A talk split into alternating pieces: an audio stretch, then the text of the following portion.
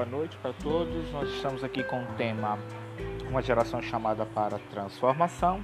O texto de Romanos 12, capítulo 1 e 2, que diz assim: Rogo-vos, pois, irmãos, pelas misericórdias de Deus, que apresentei o vosso corpo por sacrifício vivo, santo e agradável a Deus, que é o vosso culto racional.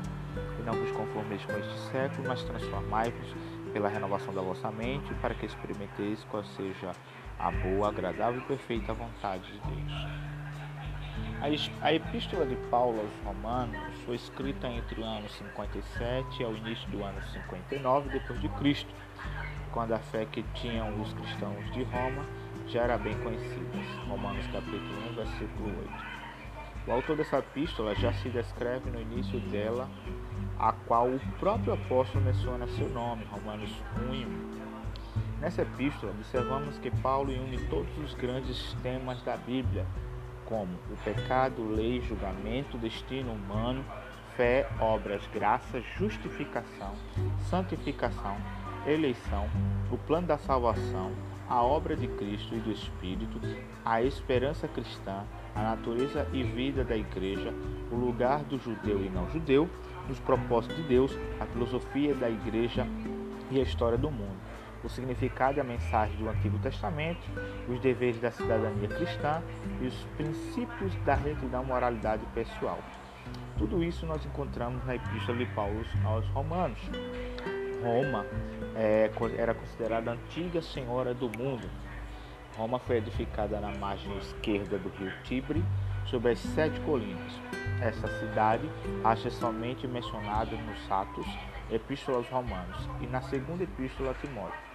Muitos judeus cativos e imigrantes foram levados a Roma no tempo de Pompeu, tendo-lhes sido destinado um especial território na margem direita do Tibre. Júlio César e Augusto estiveram em boa disposição para com os judeus, e também Tibério na última parte do seu reinado. Cláudio, porém, decretou que todos os judeus se retirassem de Roma, Atos capítulo 18, versículo 2 por causa dos tumultos relacionados com a pregação do cristianismo. Contudo, havia muitos judeus em Roma por ocasião da visita de Paulo, Atos 28, 17. O apóstolo esteve preso pelo espaço de dois anos, habitando na sua própria casa alugada, como um soldado aguardava. A esse soldado estava ligado com a cadeia segundo o costume romano. Atos 28, 20, Efésios 6, 20.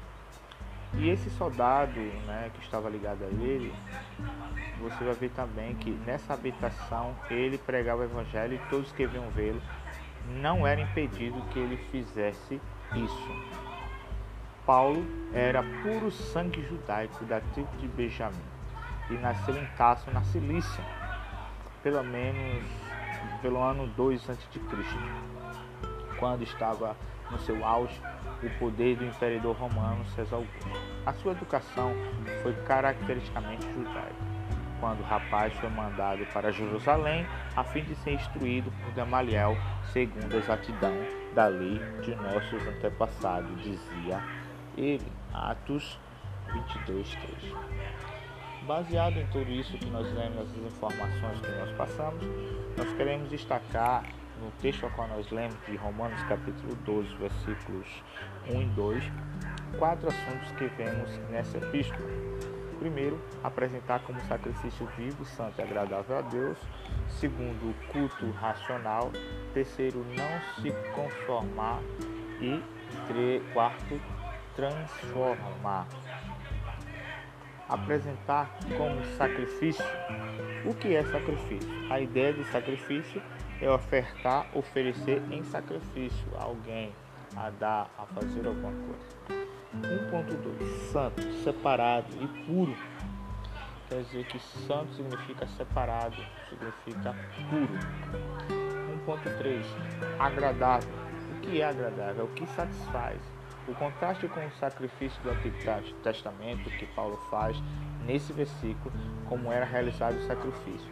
Agora em Romanos não precisa mais ser morto, pois Cristo já fez. O cristão tem que se oferecer vivo e não morto. Segundo ponto, culto racional. racional é agir conforme a razão. Adorar a Deus de uma forma racional também faz parte do culto. John MacArthur diz que quanto mais profundo for seu entendimento da verdade de Deus, quanto mais profunda for a sua compreensão dele próprio, maior será a sua adoração. A adoração é diretamente relacionada com o entendimento. Enquanto, então, quanto mais rica for sua teologia, quanto maior for a sua compreensão da verdade bíblica, mais elevada será a sua adoração. Não se conformar. Conformar no grego vem com a ideia de entrar no esquema. Conformes tem a palavra forma no meio dela. Então você vai ver isso Daniel fazendo lá em Daniel capítulo 1, versículo 8. E Daniel resolve firmemente no seu coração não se contaminar com as iguarias do rei. Ou seja, não deixe o mundo te dar forma. Transformar. A palavra transformar vem da palavra mofe, dá o sentido de uma transformação profunda e essencial. Esta metamorfose não trata-se de algo que é de momento, mas de algo contínuo, não só no culto, onde todos te veem, mas quando estás a sós, no secreto, e é também quando estás na multidão. Mateus 5, 16.